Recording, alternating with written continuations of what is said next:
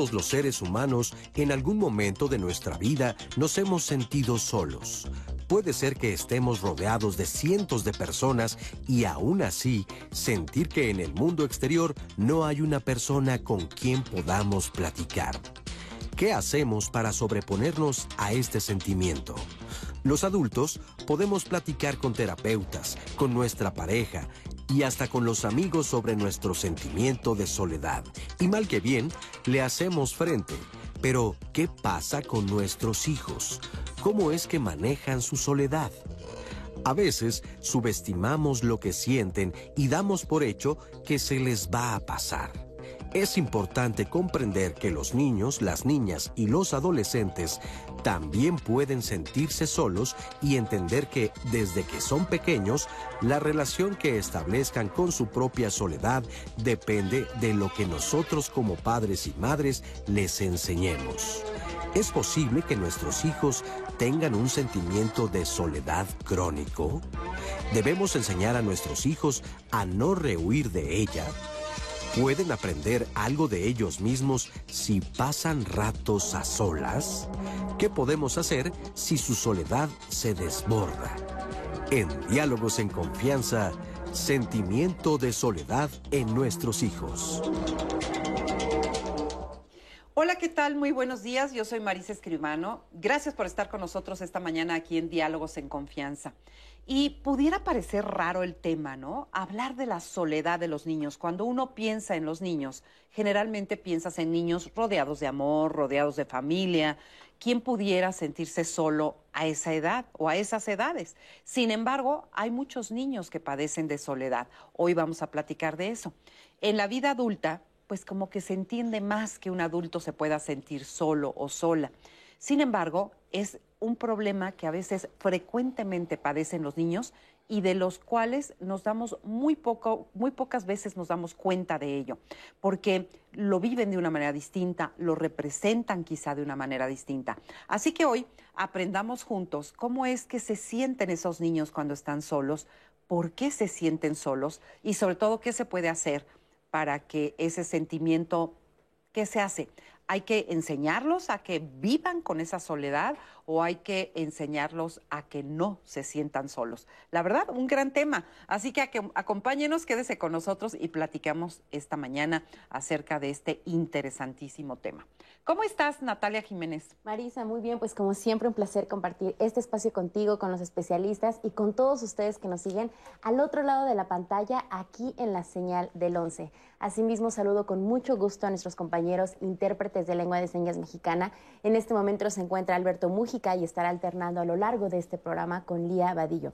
Y sí, Marisa, bien lo dices, es un programa del que vamos a aprender mucho, porque a veces los adultos tendemos a minimizar las emociones de los niños o pensamos que es pasajero o que no les va a afectar o que si nos dicen, bueno, me siento solo, bueno, luego se le pasa. Pero no, la realidad es que debemos escuchar la voz de los niños, sus emociones son tan válidas como las nuestras y claro, vamos a aprender cómo podemos apoyarles, cómo podemos acompañarles y cómo nosotros podemos moldear la relación que los niños establecen con la soledad. Y recuerden que ustedes forman parte de esta conversación y cómo lo pueden hacer es muy sencillo. Recuerden que no solamente estamos en vivo en la señal televisiva, sino también a través de Facebook y YouTube. Ahí usted puede comentar en tiempo real sus testimonios, sus preguntas y yo las voy a estar leyendo al aire con los especialistas. También tenemos una línea de contacto telefónico, es el 55 51 66 4000. Y si usted quiere más herramientas sobre este tema, más información, esto siempre queda guardado en el blog de Diálogos en Confianza. Y también si quiere volver a ver cualquiera de los programas de esta emisión, recuerde que en Spotify están las más de 2.000 emisiones. Así que como siempre le invito a que participe para que juntos construyamos la conversación de hoy, Marisa. Muchas gracias, Nati. Y le voy a presentar a nuestros especialistas que nos acompañan el día de hoy. Le damos la bienvenida al doctor Deimos Aguilar Jiménez. Él es médico paidopsiquiatra adscrito a la Clínica de Adolescencia del Hospital Psiquiátrico Infantil Juan N. Navarro de la Secretaría de Salud. Bienvenido. Gracias, Marisa. Gracias por la invitación. Muchas gracias. Aimé Gutiérrez Márquez es maestra en psicoanálisis y psicoterapia, especialista en niños y adolescentes y también en violencia de género. Bienvenida. Muchas gracias. Buenos días a todos. Es un gusto estar con ustedes compartiendo. Muchas gracias. Y saludamos el día de hoy también a Abril Dorantes Rubio. Ella es doctora en psicología con especialidad en psicoterapia existencial humanista y psicodiagnóstico infantil y del adolescente. Bienvenida. Muchas gracias, también un gusto estar aquí. Muchas gracias. Y bueno, pues para empezar el programa, ¿qué le parece si vemos la siguiente información? Desde que comenzó la pandemia, ¿cuántas veces te han dado una palmada en el hombro o te han dado una sobadita en la espalda? ¿No extrañas los abrazos o los apapachos? Los seres humanos estamos hechos para tocar y ser tocados. Y es tan importante el tacto que desde hace muchos años se ha visto que los bebés que son abrazados y acariciados por sus madres no solo ganan peso y estatura, sino que además crecen con un apego más seguro. Ahora bien, ¿qué ha sucedido desde que surgió la pandemia? ¿No has sentido como que te falta algo? Una caricia, un apretón de manos, un masaje, un abrazo o simplemente el contacto de otra piel sobre tu propia piel? En fechas recientes se habla del hambre de piel y no nos referimos a nada extraño, sino al hecho de que hombres y mujeres de todas las edades hemos comenzado a extrañar el contacto físico con otras personas. A esto se le llama deprivación afectiva y esta se ha hecho presente desde que nos hemos dejado de tocar, lo que nos ha generado sentimientos de soledad y abandono. Y es que por medio del contacto físico se establecen relaciones sociales y afectivas. Por eso te preguntamos, ¿con qué frecuencia abrazas a tus hijos e hijas? ¿Les estrechas entre tus brazos? ¿Cómo es que en tu familia se demuestran el afecto? ¿Crees que si abrazaras a tus seres queridos se podrían sentir más acompañados y menos solos? Buenas preguntas, ¿verdad? Bueno, pues para empezar justamente este tema, yo quisiera saber si esto que estamos hablando hoy de soledad nada más tiene que ver con el apapacho y con el abrazo o es, va más allá, es más profundo. Eh, sí, Marisa, es un tema de raíz, ¿no? De, esencia del desarrollo de los niños, ¿no? En el que el contacto físico, la presencia, la voz, la misma mirada son de enorme trascendencia en la salud emocional de los hijos, ¿no? Eh, aquí, digamos que lo relevante del tema es que si los padres eh, se valoran, le dan el mejor regalo a sus hijos, que es su presencia, ¿no? Pero no una presencia superflua, ¿no? Porque pueden estar las mamás viendo el teléfono y el niño por ahí, ¿no? Ya ves que hasta dicen, hazme caso, escúchame con, los ojos, ¿no? Porque no los ven, ¿no? Y, esta interacción, eh, sobre todo en las etapas más tempranas del desarrollo, son fundamentales, ¿no? Porque el niño empieza a sentirse seguro, eh, predice de algún modo que la mamá va a estar ahí presente, o el papá, o puede ser la abuelita, ¿no? Quien lo cuide. Entonces, lo que disminuye este sentimiento de soledad en la infancia es la permanencia de la presencia. Es decir, dosificar la presencia. Tampoco estar ahí pegados porque también hartan, ¿no? Ajá. ¿No? O sea, no es estar todo el tiempo pegados, pero sí que los niños sepan que ahí hay alguien que siempre está. Eso. O sea, que, que cuentas con esa persona. Exactamente. No, no, no tiene que estar ahí físicamente, sino que siempre cuentas con una persona. Así es. Y, y... por ejemplo, eh, eh, si, hay, si hay amor pero no hay presencia, o si hay presencia pero no hay amor, ¿qué pasa? Bueno, es que habríamos que definir primero el amor, ¿no? A ver. Pero eh, yo creo que lo importante, ahorita como decía el doctor, en esto que pasa con los niños, tú decías, va más allá la soledad, sí. Yo digo, desde mi postura, la cuestión es que los niños, mamá nos recubre, no nada más con la mirada, sino con el tacto y con lo que nos dice, ¿no? Cuando mamá nos acaricia, cuando mamá nos está bañando, ¿no? Yo digo como de este toque libidinal que nos conecta con la vida. Entonces eso es muy importante, ¿no? Que realmente a veces los hijos, bueno, las mamás tengamos esa comunicación con los niños, les hablemos, la mirada recubre este cuerpo y entonces eso hace la contención, ¿no? Que realmente ese niño se sienta que haya alguien ahí presente y es importante que esté papá porque papá es el testigo como de ese amor que hay, ¿no? Y entonces yo creo que es muy importante la presencia de ambos, incluso a los niños que les da seguridad, que tal vez vea yo a papá y a mamá en algunos minutitos abrazados porque eso me da tranquilidad de que ellos dos están ahí sosteniéndome, ¿no? Y obviamente eso sí se puede traducir en amor, esa mirada, ese, ese diálogo que tiene la mamá con el niño, ese baño que hace con ese discurso de cómo le habla, cómo le dice, en el ideal, ¿verdad? De que una mamá sea una mamá que habla, que mira, que observa, que contiene, que está ahí contigo y que te hace sentir que definitivamente no estás solo, ¿no? Y entonces se traduce en amor, ¿no? Y, por ejemplo, si hay amor, si hay, si hay amor y hay esa contención y todo eso, ¿no puede haber sentimiento de soledad? ¿O, o sí? Claro, claro que puede haber sentimiento de soledad porque tendríamos que ir revisando cómo vamos aprendiendo qué es la soledad, cómo nos vamos desenvolviendo con la compañía y con la soledad. Pero algo muy importante que a mí me gustaría complementar con lo que dijeron mis compañeros es esta conciencia de la presencia. Porque yo quisiera preguntarles cuándo fue la última vez que miraron a sus hijos o a sus hijas realmente a los ojos, con esta mirada amorosa para hacerles saber que estamos aquí porque a través de la mirada se reconoce la existencia del otro. Te estoy mirando, esto, estoy mirando que estás frente a mí. Tú me estás mirando que estoy aquí y estoy reconociendo que existes, que eres importante para mí, que estás aquí y que estamos aquí los dos.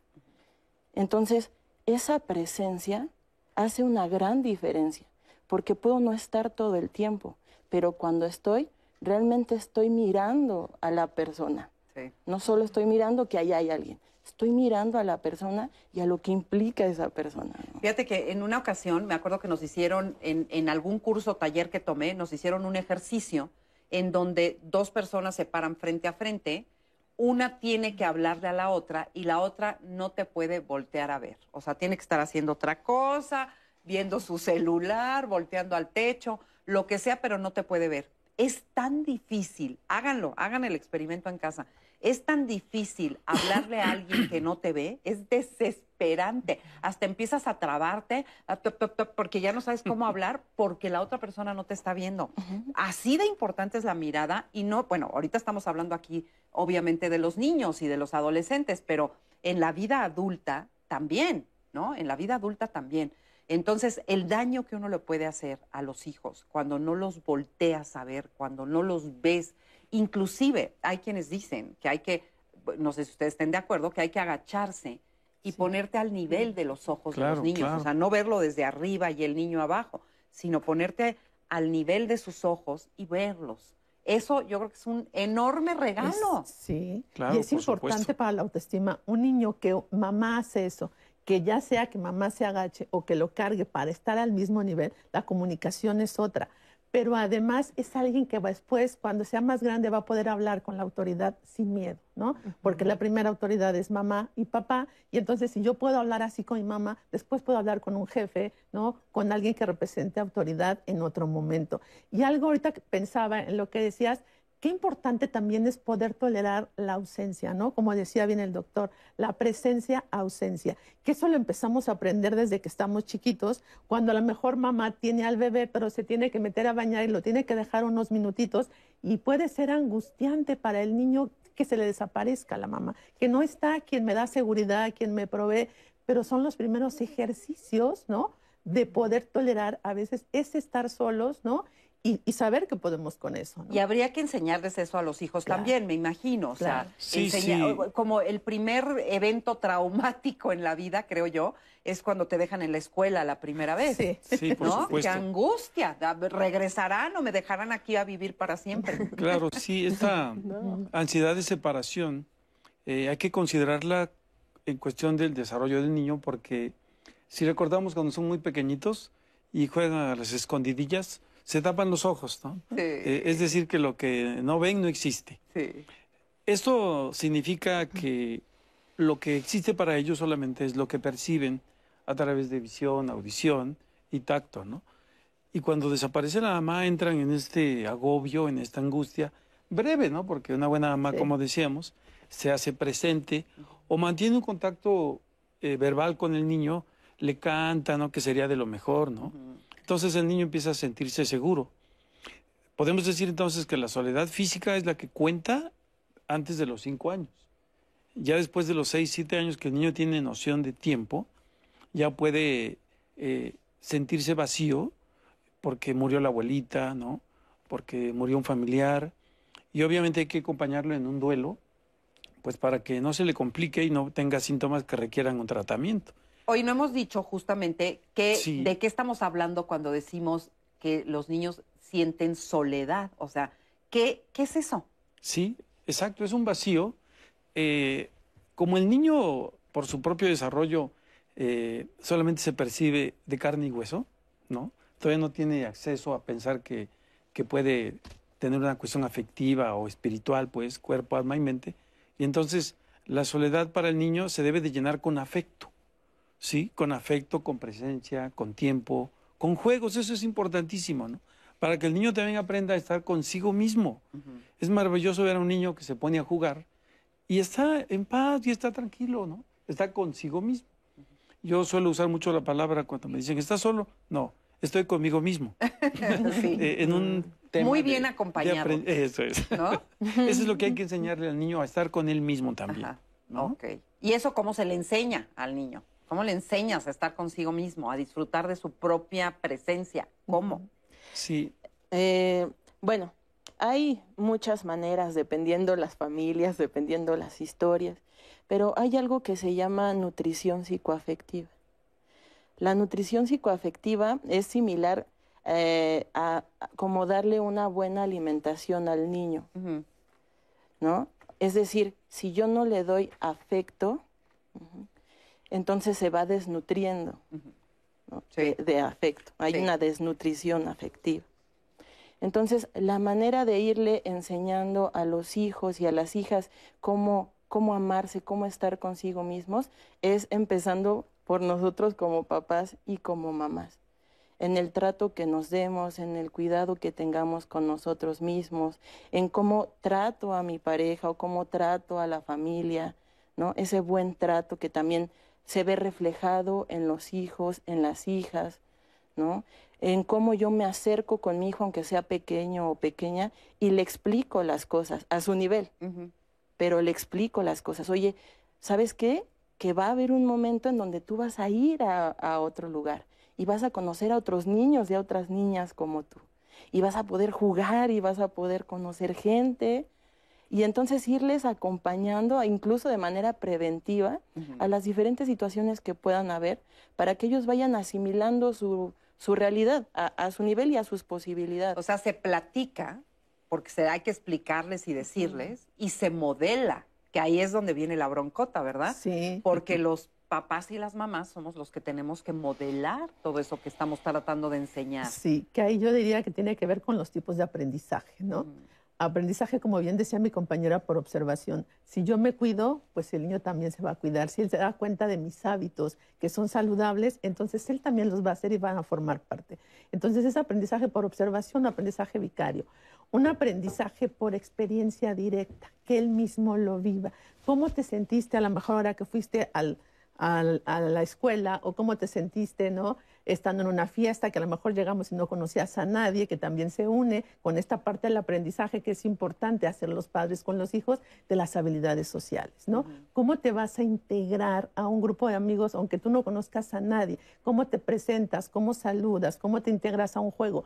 Todo eso es importante. Entonces, en el aprendizaje, por observación, por experiencia directa, por biofeedback, ¿no? Cuando alguien a lo mejor le da esa retroalimentación de que le dice, ay, qué bonito niño, ¿no? Este, me encanta cómo juega él solito. Bueno, eso también reafirma, ¿no? Claro. Porque ellos pueden también, y hay también este, eh, cuentos, ¿no? que podemos con- conseguir en las librerías, donde hablan de los sentimientos, de las emociones.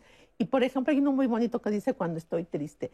Va contando el niño, ¿no? Cuando, estoy triste cuando a lo mejor mi abuelita se enferma, ahora que no salimos a la escuela, ahora que perdimos el contacto social. que no me han invitado a fiestas. ¿Y qué puedo hacer? Bueno, hacer una fiesta con mis juguetes, ¿no? Con mis muñecos.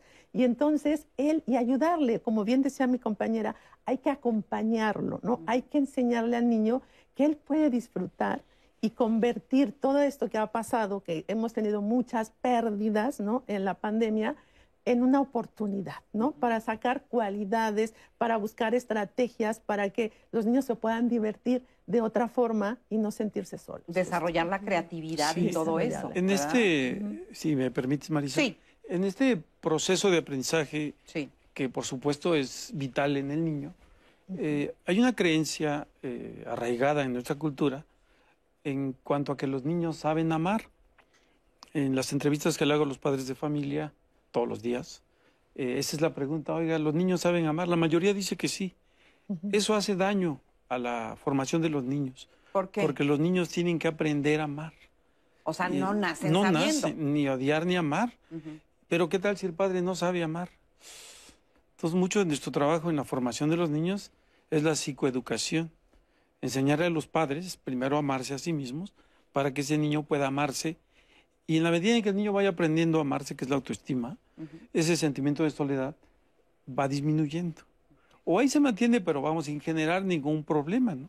Entonces espero que genere polémica que digo que los niños no saben amar. Eso, a ver qué opinan ustedes. Y fíjate que con respecto a eso, nada más me gustaría que rápido viéramos, y ahorita regresamos contigo, ahorita regresamos contigo, Minati, pero este, quiero presentarles la siguiente cápsula, porque Laura Rincón, este, es una experta en todos estos temas. Ella es terapeuta de contención y nos habla de un ingrediente que es muy mexicano, que es el rebozo. Y ella explica los beneficios que tiene el envolver a tus hijos en un rebozo. Vamos a ver. El rebozo es un objeto que no tenemos que ir muy lejos para conocerlo, como sería en otros países. Es parte de nuestra cultura y de nuestra tradición. Siempre hemos visto a indígenas cargando a sus bebés con rebozo. Con esto se llena de seguridad y de confianza en donde el ritmo era continuo. La mamá se mueve todo el tiempo, sobre todo nuestra maestra, la mamá indígena. No se sienta jamás frente a una computadora. Ella la vemos vendiendo chicles en las calles. Siempre esos bebés están tranquilos y relajados. ¿Por qué? Porque están viviendo esa experiencia después de las sensaciones intrauterinas. Son idénticas las sensaciones, pero ahora por fuera de su mamá. Esto va a favorecer el vínculo entre ellas ellos. El vínculo quiere decir esa relación profunda, cercana y amorosa que desafortunadamente en nuestra sociedad civilizada se ve interrumpida cuando los bebés nacen en el hospital. Es un tema, la verdad que da para mucho hablar de eso, es un tema importante. Ahorita lo volvemos a tocar, pero vamos primero con Nati porque ya tiene muchos comentarios. Sí, Marisa, muchas mamás y papás nos están escribiendo, exponiéndonos la situación que están viviendo en su casa. Muchos están preocupados sobre todo por sus adolescentes. Les voy a leer eh, el primer bloque de preguntas que nos han llegado. Tengo un jovencito de 19 años. Me preocupa la soledad que percibo en él. No quiere convivir con la gente y me dice que odia la felicidad de la gente. Me preocupa tanto. Terminó su carrera medio superior y ahorita está en casa. Yo ya lo había llevado a un psicólogo porque él mismo pidió el acompañamiento, pero me dijo que no se sentía a gusto porque no hablaba con él, que el terapeuta solo lo ponía a leer. ¿Qué tipo de ayuda le puedo dar? Él no tiene amigos y familia, solamente cuenta conmigo y su hermano. Nos dice Cristina Gómez, el sentimiento de soledad, experimentarlo estando acompañado, conduce a la depresión, ella nos dice. Otra mamá también, mi niña de 14 años tiene mucha depresión y soledad, tiene su mirada triste y me dice que le da lo mismo la vida. Estoy muy preocupada porque no sé cómo la puedo apoyar. Perla Janet, soy maestra de primaria y es muy triste que los niños te digan que nadie los escucha en su casa. También tengo un hijo de 16 años, no le gusta salir y ya no quiere asistir a la escuela. No sé qué hacer porque también le he dicho que vayamos a terapia, pero se enoja. ¿Qué es lo que puedo hacer para apoyarlo? Estamos en, además en, ante circunstancias muy impactantes para la vida de los, de los hijos, ¿no? Ahora, hemos estado hablando de la soledad y nos hemos estado enfocando en los niños. Pero en los, en los adolescentes es otro rollo, ¿no? Sí, también, porque además la edad en la que están cursando, ¿no? Ellos están pasando por un duelo incluso de la pérdida de la infancia, más la pérdida del contacto ahorita, ¿no? Más la pérdida de salir, de estar solamente limitada a un espacio, ¿no? Es por estas cuestiones de la pandemia, eso ha sido muy complicado. Y ellos que tienen una, una, personalidad que en la mañana son unos, en la tarde son otros, en la noche son otros, ¿no? Completamente diferente, es complicado. De, lo, de los comentarios que nos decían, a mí se me hace muy interesante porque justo les cuesta trabajo como esta parte de la felicidad. Y yo de repente también digo, hay que cuestionar porque las mamás a veces dicen, no quiere hacer nada, ¿no? Este, está muy triste y yo digo, hay que buscar el porqué de la tristeza. Ahí te voy a parar para ir a una pausa porque hay que retomar este tema y hablar más profundamente de él.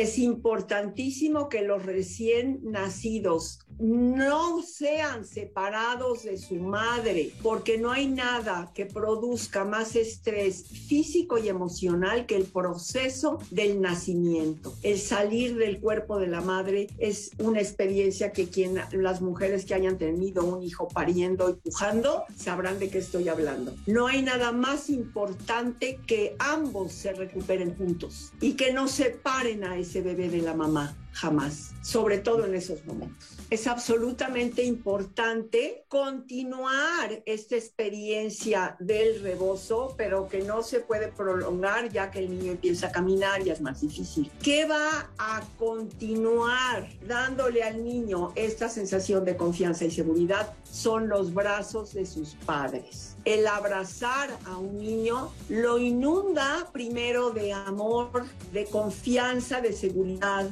pero no, nada más acaba allí. Con la terapia de contención enseñamos a los padres a abrazar ante la rabia, coraje y ante la tristeza. Pero un niño rabioso que está haciendo un berrinche en el suelo, pegándose la cabeza contra el suelo. No hay nada más maravilloso que tomarlo en los brazos, apretarlo, meterle, cruzarle los bracitos y decirle, saca todo tu coraje aquí conmigo. Yo te ayudo, yo no te suelto hasta que te sientas bien. Y eso le enseña al niño, en esta casa tienes permiso de enojarte. En esta casa todos los sentimientos son válidos y bienvenidos porque lo sabemos manejar. Y no te mando a tu cuarto solo con una nalgada porque te enojaste, porque eso va a ser muy grave para su desarrollo emocional. Gracias a Laura Rincón por esta información. Oigan, y mañana los quiero invitar a que no se pierdan el programa. Va a estar buenísimo. El tema será adicción al azúcar.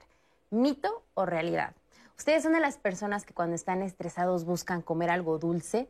O cuando están tristes van a la nevera, agarran el helado, agarran los chocolates, o cuando están enojados son capaces de comerse un pastel entero.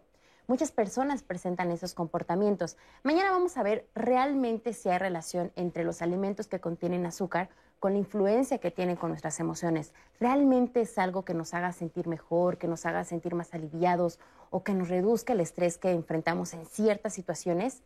Y si consumimos mucho azúcar, ¿esto se puede convertir en una adicción? Es el tema de mañana, no se lo pierdan porque va a estar muy interesante. Y continuando con nuestra plática de hoy en torno a la soledad que pueden presentar los hijos e hijas, muchos comentarios nos han llegado en redes sociales. Nos dice Franceli Silva, a propósito de esta cápsula que veíamos del rebozo, yo sí lo usé para cargar a mis hijos cuando eran bebés. Ese hermoso rebozo fue un obsequio de la abuelita materna de mi esposo y sí es la tradición en muchas familias que de abuelitas enseñan incluso cómo acomodar a los bebés, cómo cargarlos para que no se salgan. Asmara Pereira nos dice, un tema que nos implica a todos como sociedad. Hay adultos que por decisión optan por la soledad. Sin embargo, somos seres sociales, no estamos totalmente aislados. Ahora bien, niños y jóvenes pueden tener seres a su alrededor y sentirse solos, pues de manera interna viven una realidad que otros no vislumbran. Luego entonces los medios audiovisuales se vuelven refugios y evasores de la realidad. ¿Dónde, cómo, por qué seguirán siendo las interrogantes en este devenir humano? ¿El amor puede ser un rescate? Creo que sí solamente que esté bien dirigido, nos dice Asmara. Y nos llegaban comentarios, Marisa, y me parece muy interesante de cómo los niños perciben esta sensación de soledad cuando están con sus papás y los papás solamente están en el celular. Otra línea de análisis bien importante. porque decíamos al inicio, a veces creemos que los niños no se dan cuenta, pero sí. Y si los papás están en el celular, ¿qué es lo que provoca en, en los niños y las niñas? Y antes de ir a corte, les compartí el testimonio de tres personas. Una, una mamá que tiene un hijo de 19 años, el chico pues dice que no le gusta ver felicidad en los demás, él no se siente bien consigo mismo y aunque él pidió el acompañamiento, cuando se le dio pues no fue muy afortunado porque dice que solo lo ponían a leer. También el de una mamá con una hija de 16 años, con un hijo de 16 años que igual presenta estos mismos síntomas de no sentir felicidad ante la vida o decir que pues ya nada tiene sentido, pero él no quiere recibir este acompañamiento. Entonces los papás cómo pueden, pueden obligar a alguien a ir a este acompañamiento y pues la mamá de la chica de 14 que dice estoy preocupada porque mi hija me dijo que en la vida pues ya nada tiene sentido. ¿Qué, qué, Sí. qué les dirían? Sí, es un tema delicado porque si no se atiende de manera adecuada y oportuna, puede empeorar, agudizarse y después tener riesgos, ¿no? Hasta de hacerse daño. Lo que recomiendo es eh, un diagnóstico preventivo, llevarlo con el experto en psicología, el psiquiatra infantil y de adolescentes, para que se le diga a la mamá, mire, está en una etapa de crisis de su desarrollo, su salud no está comprometida, puede irse tranquila, a lo mejor unas dos, tres sesiones de apoyo, eh, pero puede ser la otra parte, ¿no? Que el Pero niño, aunque ellos no quieran ir, eh, antes de los 18 años sí pueden obligarlos, por supuesto, ¿no? Porque está de por medio su vida, ¿no? claro. Y la otra cuestión es que en el diagnóstico se eh, establezca un nivel de gravedad en el que pueda estar en peligro su integridad o su vida misma y pueda ser que requiera ya un tratamiento farmacológico y psicoterapéutico. Eso es importantísimo, ¿no? Aquí lo significativo es que los padres en este trabajo tan importante y tan difícil de formar a sus hijos los enriquezcan de experiencias, de vivencias, de palabras de aliento. ¿no? Tú puedes, eres capaz. Y muy importante también en este sentimiento de soledad, separar lo que es la alegría como emoción, corta, breve y natural, no mala, pero no trascendente. Y la felicidad es ese quedar bien con uno. De ahí que los padres deban, para mitigar ese sentimiento de soledad, en reconocerlos y felicitarlos. ¿no? Eso es importantísimo. Sí, siempre reconocer. Y por ejemplo, para aquellos que sí quieren una terapia, pero que en el caso que nos No contaba Nati, pues no fue una buena terapia porque nada más lo ponían a leer, ¿cómo se logra llegar a la terapia adecuada, habiendo tantos terapeutas, tantas líneas de, de psicoterapias, ¿no? Entonces, ¿cómo? Bueno, yo lo primero que querría decir, y ahorita los escuchamos, es que hay que buscar, y efectivamente, si no te gusta una, buscar otra. Claro. Y, eh, hasta llegar a la adecuada para ese niño, porque también depende de la personalidad, ¿no? Así es. Bueno, eh, comenzando como, como sugerencia, me parece importante resaltar que cuando miramos que los hijos o las hijas están teniendo problemas emocionales que ya vemos que son graves, nosotros como papás y como mamás debemos también considerar ir a psicoterapia. O sea, no veo a mi hijo y a mi hija, "Ah, está mal, vete a psicoterapia, porque también algo está pasando en ese sistema que está generando que algún integrante de la familia se sienta inadecuado, se sienta mal con su vida. Déjame ver si te entendí bien. O sea, está, lo, que, lo que estás diciendo es que si un niño tiene problemas, es probable que la familia entera tenga una problemática que se esté reflejando en el niño. ¿Es así? Exacto, exacto. Y se acuerdan que hablábamos del modelaje. Ese es parte del modelaje, ¿no? Decir, o sea, que mi hijo o que mi hija mire que yo también me siento mal y que si yo me siento mal o algo me está pasando, es válido ir a pedir ayuda. Ahora, podemos platicar con ellos y mencionarles que en el camino de pedir ayuda, de buscar algún acompañante, podemos también tener tropiezos. Podemos no hacer clic, ¿no? Incluso puede ser un buen terapeuta o, o- o no, pero puede que no haga clic conmigo. Entonces es importante darnos la oportunidad de observarnos y sentirnos también en el proceso psicoterapéutico y decir, me siento bien aquí, me quedo, no me siento bien, no pasa nada, no es lo único que hay. Sí. Podemos ir buscando otras, o- otros especialistas. Y mi sugerencia es que siempre eh, busquen personas que sí estén preparadas en psicoterapia, en dar acompañam- acompañamiento psicoterapéutico y además que tengan la especialidad en la atención a adolescentes. Porque estamos conscientes lo que, lo que implica acercarnos a un adolescente y tenemos la, o sea, tener la actitud, la paciencia de irnos acercando a su mundo. Sí. Poco a poco. Oye, fíjate que cuando hablamos de adolescentes, como que uno siempre piensa, si lo ves hacia afuera, en toda la problemática y la bronca y cómo son inestables y cómo son berrinchudos y todo lo que nos hacen pasar los adolescentes. Pero cuando uno mira su propia adolescencia, no sé si les pase a ustedes, pero uno dice, pues yo no me siento que haya sido tan problemática. Ni tranquilo. No, o sea, como que uno se vive a uno mismo distinto de como los demás te ven. Sí, pero además se nos olvida, ¿no? Un poco por todo eso que pasamos, por todos esos cambios. Eh, incluso yo diría, ¿por qué nos causan tanta, no? De repente tienen varias formas de llamarle a los adolescentes, ¿no? Que no son adecuadas, ¿no? De repente pueden decir, ay, es que es adolescente, ¿no? O sea, ¿qué implica eso? Bueno, o aborrecente. O aborrecente, no lo quería decir no. pero sí. No, pero sí, desafortunadamente sí. Hasta alcoholescentes, ¿no? También.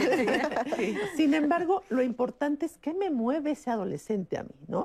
como mamá a lo mejor me está moviendo que él tiene toda la energía, que él está joven, que se come el mundo, que está creativo, ¿no? Y tal vez yo he perdido un poco eso. Entonces me puede mover, que se hace preguntas y que cuestiona, que quiere, resolver todo tan fácil, pero es la creatividad que no deberíamos de perder nunca nosotros, ¿no? Esa creatividad que tiene el adolescente, que está pasando, por eso se llama adolescente, adolece de algunas cosas, de cambios hasta corporales, físicos, psicológicos, ¿no? Está dejando, decía yo hace rato, la niñez y tiene un duelo por la infancia y ya le estamos preguntando qué vas a hacer, qué vas a estudiar. Entonces, ¿qué vas? Y, él de repente debe decir, espérenme tantito, déjenme vivir mi adolescencia. Ya me están diciendo qué quiero ser cuando todavía no acaba a lo mejor el duelo de la adolescencia. ¿no? Oye, el adolescente tiende a aislarse. O sea, al, adolescente busca la soledad, le gusta o, qué.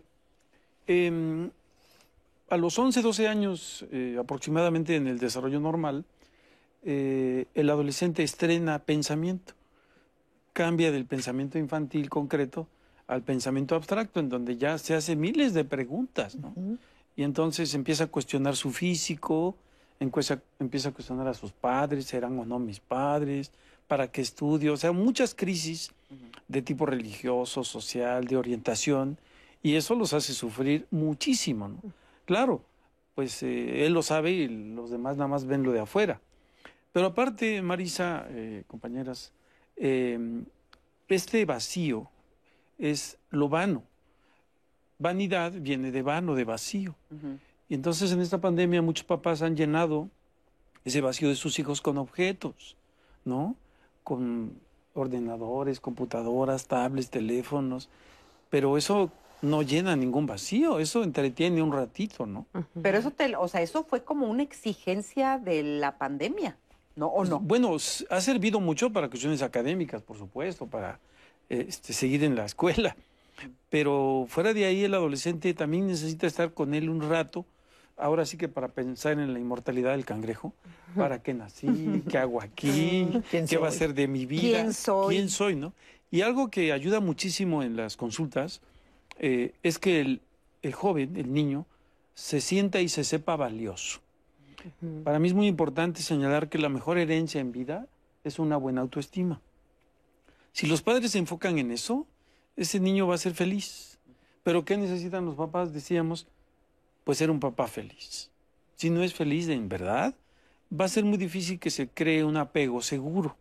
Ya sabemos del apego inseguro, que me alejo y no estoy contigo y el miedo a que no estés y no me abandones, ¿no? Entonces esa parte, Marisa, de inculcarles una buena autoestima, tiene que nacer de los cinco valores bioéticos, los digo. A ver. Lo más valioso primero, Dios, es nuestra vida. Luego, nuestra salud. Importantísimo. Sin salud no hay salud física, sin salud mental. Tercero, nuestros sentimientos. Es algo que culturalmente tenemos muy abandonados. De hecho, cuando pregunto qué es lo más valioso, es raro que alguien diga mis sentimientos, ¿no? Ya después de esos tres puntos. Pues es que esos ahí están. Ahí están, sí, pero, no los contemplamos como algo sagrado, valioso, importante, ¿no? Ya después vendrá mi familia, la escuela y el trabajo y el, las cosas y el dinero, ¿no? Pero esto es importante que los padres de familia lo sepan, ¿no? Porque para el niño lo más importante son sus papás. son casi Dios, ¿no? Sí, sí. De hecho, Marisa, fíjate que ahora que preguntas si los adolescentes buscan la soledad, si la disfrutan, nos llega el testimonio de una mamá que justamente no sabe cómo interpretar la actitud de su hija. Nos dice, mi hija tiene 14 años y desde chica ha sido muy independiente. Desde pequeña yo me acercaba y me decía que ella lo quería hacer sola y se acercaba cuando había algún tema complicado. Hoy en su adolescencia, por ejemplo, convive un tiempo con nosotros, pero llega un punto en que nos dice, ya fue mucho estar con ustedes, quiero estar sola y se encierra en su cuarto por periodos de dos a tres horas. En cuanto pasa ese tiempo, sale de otro humor y con la capacidad de compartir nuevamente. ¿Es una postura normal en la adolescencia? Nos pregunta esta mamá. ¿Es normal? Sí, sí, es bastante normal. Sí, sí, sus comportamientos son bastante funcionales y de repente se aísla porque quiere estar consigo mismo, bastante normal. Pero además es, sirve, ¿no? Porque, por ejemplo, es con el adolescente hay que estar cerca y lejos a la vez. ¿no? Eso. Estoy cerca, pero también le dejo su espacio para que él no se sienta invadido. Algo que es muy importante también con los adolescentes es que nosotros los adultos, si queremos tener contacto y comunicación con ellos, nos descoloquemos de la posición todo el tiempo de adulto. ¿no? De autoridad. de, Eh, de autoridad, lo autoridad, que debes y no exacto. debes hacer y estar pensando en el futuro, porque si no, entonces no va a haber comunicación. Necesitamos que se abran. Y les pongo una anécdota rápida. Una vez una chica en el consultorio llegó y me dijo, ¿ya seguro sabes por qué vengo, no? Ya te haber dicho a mi mamá. Le dije, pues no, pero ¿por qué no me cuentas tú, no? Y entonces me dice, pues porque me quiero morir. Adolescente, ¿no? Y yo le dije, todos nos queremos morir en algún momento de nuestra vida. Entonces me quedó viendo así como de, ¿en ¿En serio? serio? ¿No? O sea, no le impacté. Ajá. Y entonces eso abre el canal de comunicación. Por eso en la pregunta que decían hace rato, si no se sintió a gusto con el terapeuta, hay que buscar otros más, ¿no? Donde sí puede tener ese canal de comunicación, pero es muy importante que nosotros como adultos nos descoloquemos de esa parte de autoridad Sí. que ellos nos dejan de escuchar. Porque en un discurso donde mamá está llamando la atención y dice, tu recámara, y empieza a decirle un montón de cosas, ya no escucha, o le digo mi historia, ¿no? Yo cuando era chiquita trabajé mucho y, no- y tú no valoras, ¿no? Etcétera. A mí me regañaban. El adolescente dice, ya sé qué va a venir a decir mi mamá, Sí, ¿no? o discurso. sea, y entonces dejan de escucharnos. Lo importante es mejor dar las órdenes cortas, ¿no? Preguntar a veces y hablarles de otra forma. Yo soy mucho del discurso. ¿Cómo te digo de tu recámara? Si a lo mejor te digo, siempre es lo mismo, no valoras todo lo que te compramos, o digo, entro a la recámara y digo, bueno, yo creo que te mereces estar en un lugar donde puedas encontrar todo y esté ordenado. Eso es lo que yo creo, porque tú eres muy valioso. Me doy la media vuelta y me voy. Pero eso lo deja él pensando si me merezco esta recámara tirada así. ¿No? Pero lo piensa dos minutos y dice, sí, me merecería una más limpia, pero qué flojera. Y se pone a hacer otra cosa, ¿no? Sí. Mira ser. que dijo, Lo importante es seguir validándolos, Sí. ¿no? Hace rato decía también. cuestión el de paciencia. Es de cuestión de paciencia. ¿Verdad? De- y de estar con ellos acompañándolos, porque uno de repente dice, recoge, haz, pero yo me involucré, yo le enseñé, yo estuve una semana, yo formé los hábitos para que él lo pueda hacer después. Si yo formé los hábitos, entonces después sí puedo decir, véaslo y yo voy y superviso. Claro. Pero Pero hay si que lo dejo sembrar así, hay todo que eso. sembrar Vamos todo a ver el siguiente testimonio que justamente es de un adolescente. Vamos a ver cómo lo vive. Tengo dos años divorciado y en la disputa del divorcio logré que mi hija, que tiene 16 años, se quedara conmigo. Justo todo esto del divorcio pasó cuando empezó la pandemia. Los primeros días empecé a notar algo raro en mi hija. De repente no quería comer, no salía de su cuarto, incluso ni platicar conmigo quería. Yo creía que era por lo del divorcio, pero un día que pudimos platicar, me dijo pues que, que no era solo lo del divorcio, que también lo de la pandemia la tenía así, que extrañaba su escuela, sus amigos, que extrañaba prácticamente todo lo que hacía antes. Y pues a mí lo único que se me ocurrió decirle fue que, que pues todo esto iba a pasar, que era temporal. Pero pues para sorpresa de todos, esto ya, ya lleva mucho tiempo y, y noto que mi hija está deprimida y alguna vez llorando me dijo que, pues, que ella quisiera que fuéramos otra vez una familia normal, su mamá, ella y yo. Pero pues lo que ella no sabe es que, que su mamá ya tiene otra pareja y, y yo no he querido decírselo para, para no lastimarla. Por eso yo quisiera que los especialistas me pudieran ayudar para, para saber cuál es la mejor forma de decírselo y, y si se lo tengo que decir yo o, o se lo tiene que decir su mamá. Porque lo único que yo quiero es que mi hija ya no esté así, que ya no esté sufriendo. Yo amo a mi hija y me entristece mucho verla así y no saber cómo poder ayudarla. Incluso le pedí a mi mamá que, que pues ella hablara con, con, mi hija porque pues ella es mujer, pero mi mamá me dice que, que no le cuenta nada y le dice que todo está bien. Soy un papá de una jovencita de 16 años que me dice que se siente triste y sola y no sé cómo ayudar. Muchísimas gracias, gracias por tenernos la confianza de abrirse y por supuesto aquí a ver qué, qué nos responden. Porque fíjate, por un lado está la cuestión de la pandemia, que está terrible para los adolescentes, y por otro lado, ¿qué hace este señor? ¿Cómo le dice? ¿Le toca a él o no le toca a él decirle que la mamá tiene novio? Sí, bueno, primero quiero eh, reconocer la preocupación de, del señor, Sí. por, que está logrando mirar y validar lo que está sucediendo con su hija. O sea, lo está Claro. tomando en serio. Y ya con eso damos un pasito. Lo segundo es cuestionarse, detenerse, que no le gane la impulsividad desde el enojo de lo que pueda estar pasando, la tristeza o el miedo. Eh, que no le gane la impulsividad de decir, a ver, ya le digo las cosas como son. El Señor está buscando apoyo, ¿no? Está buscando apoyo eh, con su mamá, ¿no? incluso en el programa. Y ya con eso es otro pasito. Lo que sigue es realmente buscar al especialista adecuado. Llevar a la, a la niña, al adolescente, a un proceso terapéutico. ¿Para Decir- qué? Ajá. Para Hay- que, para que entienda Ajá. la circunstancia en la que está. Hay que, hay que hablar con la niña desde su, desde su ser papá, hay que acercarse a la niña y reconocer que está habiendo dolor, que está habiendo enojo y que es importante trabajarlo, reconocerlo, mirarlo en un espacio seguro.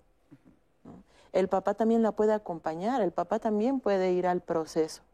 Y en el proceso se va explorando realmente qué está pasando con la adolescente, qué está pasando por su cabeza, qué está pasando con sus emociones, para irla eh, acompañando en su realidad. Porque se lo digan o no se lo digan, ya ella ya está viviendo una realidad complicada. Oye, y cuando la gente, o sea, todo esto implica dinero. Cuando las familias no tienen dinero para, para pagar una terapia, para, pues, ¿qué se hace? Bueno, hay varias opciones ya actualmente para recibir el apoyo psicoterapéutico que no involucran totalmente eh, un pago como tal, ¿no?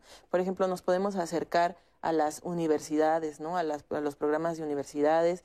También nos podemos acercar a algunas instituciones gubernamentales, ¿no? Donde Sí, ellos el pueden... Hospital Psiquiátrico Infantil. Exactamente, el INJUVE, ajá, estas, estas in- instituciones gubernamentales donde dan apoyo psicoterapéutico y también eh, apartado eh, específicamente para adolescentes. Entonces, sí, sí, si le buscamos, sí hay posibilidad. O de sea, no es pretexto, apoyo, es ¿no? cuestión de encontrar De buscarle. y buscarle. Claro. En- a ver, Eh, cuéntame de dónde tú estás. Eh, sí, eh, el Hospital Psiquiátrico Infantil es una institución pública de la Secretaría de Salud que tiene ya 54 años de existir. Yo ahí 32. ¿Es el que está en el periférico? El que está, no, ese es el Instituto Nacional de Psiquiatría, está junto a Cancerología, digo, para quien Ya, sí. en algún momento eh, necesite ayuda. Y eh, los pasos a seguir en estos eh, diagnósticos es el primero, cuando la niña, por ejemplo, del ejemplo mencionado, está triste, decaída eh, y que se siente sola y a lo mejor la mamá tiene una pareja. La parte número uno es la cuestión psicoeducativa. ¿Esto qué significa? Guiar a los padres, ¿no? Guiarlos en esta parte de involucrarse con sus hijos, escucharlos, estar con ellos. La segunda parte ya es la parte psicoterapéutica. ¿La Ya se Ajá. psicoterapia. Ajá. Ya se trabaja con el paciente. Si se ven buenos resultados, pues vamos por buen camino. Siempre es importante en psiquiatría de niños y adolescentes el trabajo conjunto con padres y por supuesto con el paciente. El tercer nivel, si no mejora, ya es la farmacoterapia. También no tenerle miedo a esta parte porque de verdad muchos padres dicen, lo amo, doctor, porque le dio la medicina y mi hijo, mi hija está mucho mejor, ¿no? Pero no es la pastilla de la felicidad, obviamente, ¿no? Sí. Y ya en casos extremos, si la sensación de vacío del adolescente es muy grande y tiene ya planes feos, hay que hospitalizarlo de manera temporal. Eso, y ya eso en casos muy, en casos extremos. muy extremos. Pero importante decirlo, pues, como parte de que los padres se asustan y no saben qué hacer. Oye, pero la tristeza es normal también en la vida, ¿no? O sea, la tristeza forma parte de la vida también de los niños y de los adolescentes. Sí, yo quisiera comentar un poco más de este, de este caso, de este ejemplo que nos pone esta persona, porque yo escuchando el discurso digo, bueno, la, la pregunta de la chica, es más, ni siquiera hay pregunta, ¿no? Ella nada más dice, me siento triste y sola. El Señor es el que dice, ¿le digo o no le digo? Entonces yo diría, pareciera que el que necesita la terapia primero es Él, para poder entender y comprender, ¿no? ¿Qué, qué gano yo si le digo eso? Porque eso pudiera tener efectos, ¿no? Eh, obviamente mayores. Claro. Entonces, más bien, yo creo que como bien decía mi compañera Abril, los dos necesitan terapia. El Señor tiene primero que procesar eso que está pasando, que está tan latente que por eso dice, ¿no? Lo que ella no sabe, que yo sí sé, ¿no? Está diciendo casi, casi ahí, es que su mamá, bueno, ¿qué necesidad? Porque lo que pasa con la niña es que ella se siente sola por esta pérdida de la familia y tiene que elaborar un duelo por esta pérdida, ¿no? Y tiene que ir comprendiendo que cambió la vida para ella, que las familias están cambiando, que hay diferentes tipos de familias ahora y que entonces es importante sí tratar que la tristeza cuando perdemos algo es parte del duelo. ¿no? Exacto. Entonces, y que hay que elaborar las etapas del duelo, que ella tendrá que ir a un proceso terapéutico donde le pueden ayudar, pero él también lo necesita muchísimo. ¿no? Exacto. Yo creo que él lo necesita un poco más. Así es. Mm. Nati. Pues muchos comentarios, Marisa. Por ejemplo, Anel MG nos dice, ¿podemos corregir estas heridas de abandono causadas en la infancia, ya en la adolescencia o adultos? Aquí en Diálogos en Confianza hemos tenido programas al respecto. Pueden meterse a YouTube, poner Diálogos en Confianza, el tema que quieren y seguramente les va a aparecer el programa relacionado. También nos dice Montserrat Ibarra, los niños cuando no tienen límites también se sienten solos y que a nadie le importan. También nos escriben y nos ponen una situación que pasa en muchas familias, que es, por ejemplo, cuando los hijos son impedidos de ver a su papá o su mamá y a su familia, cuando el papá o la mamá eran quienes se hacían cargo de ellos. Y esto sobre todo en el caso de los divorcios. ¿Qué pasa? ¿Cómo viven los niños este sentimiento de soledad al ya no poder convivir con la mamá o el papá? Pues evidentemente por quedar en medio de problemas de adultos. También nos dice Socorro Cruz Trujillo. Excelente tema, gracias por la información. Yo soy esa mamá que llega diciéndole, recoge tu cuarto, ya sea ahora cómo puedo acompañar a mi hija. Y Marisa también nos escriben exponiéndonos una situación que en el próximo bloque vamos a analizar y nos dicen, tengo a mi nieta de 13 años y su mamá, que es mi hija, tiene tres meses que se fue a vivir con alguien más y me la dejó por la escuela. Yo a veces la miro y siento que está sola. ¿Cómo es que puedo ayudar a mi nieta? Más de sus comentarios, recuerden que estamos muy pendientes también en el centro de contacto con la audiencia en el 55 51 66 40 00. Vamos a una breve pausa y regresamos aquí a Diálogos.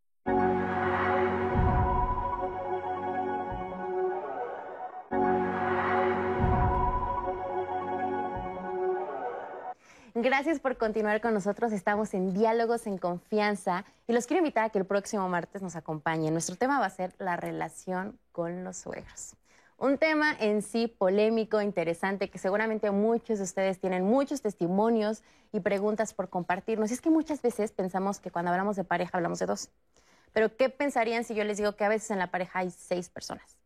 No solamente el hombre, la mujer, el hombre con el hombre, la mujer con la mujer, también puede ser el papá de él, la mamá de ella, que a veces tienen mucha injerencia en la relación, en la forma en que conviven, incluso también qué pasa cuando los suegros, cuando las suegras forman parte o ayudan en la crianza de los hijos, cuidan a los hijos, ahí se complica todavía más el asunto. Así que va a ser un tema muy interesante. no Yo voy a estar representando a las suegras, ¿ok?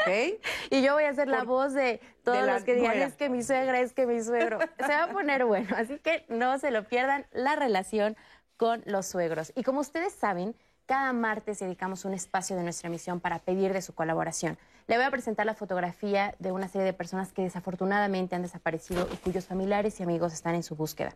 La primera imagen es la de Eduardo Durán Toledo. Él desapareció en la colonia Lago de Guadalupe, en el municipio de Cotitlán Izcalli, Estado de México. La última vez que se le vio fue el 16 de noviembre de 2021. En este momento puede ver una fotografía de Eduardo Durán Toledo en pantalla y también la línea telefónica a la que ustedes se pueden comunicar en caso de tener información y es el 55 56 74 79 02. La próxima imagen es la de Agustín Sánchez Barbosa. Él desapareció en la calle Barbero de Sevilla, de Sevilla, en la colonia agrícola metropolitana en la alcaldía Tláhuac, Ciudad de México, el 21 de mayo de 2016. En este momento ve la fotografía de Agustín Sánchez Barbosa y la línea telefónica en caso de tener información, ahí se pueden comunicar. La siguiente persona es Manuel Enrique Valdés Prado. Él desapareció en Mexicali, Baja California, el 10 de noviembre de 2021. Manuel Enríquez Valdés Prado en este momento lo puede ver en pantalla y le recuerdo el número al que se puede comunicar, el 55 56 74 79 02. Y finalmente pedimos de su colaboración para que Adrián Alejandro Martínez López vuelva a su hogar. Él desapareció en Villas de San Juan, León, en Guanajuato, el 20 de junio de 2018. En este momento ve la fotografía de este joven, Adrián Alejandro Martínez López. Como siempre en Diálogos en Confianza agradecemos mucho de, de, su colaboración y en caso de que tenga algún dato sobre las personas que le acabo de mostrar, la línea telefónica es el 55 56 74 79 02. Muchas gracias por colaborar con nosotros. Y continuando con nuestro tema de hoy, cómo trabajar la soledad en nuestros hijos e hijas, más comentarios que nos han llegado, Marisa.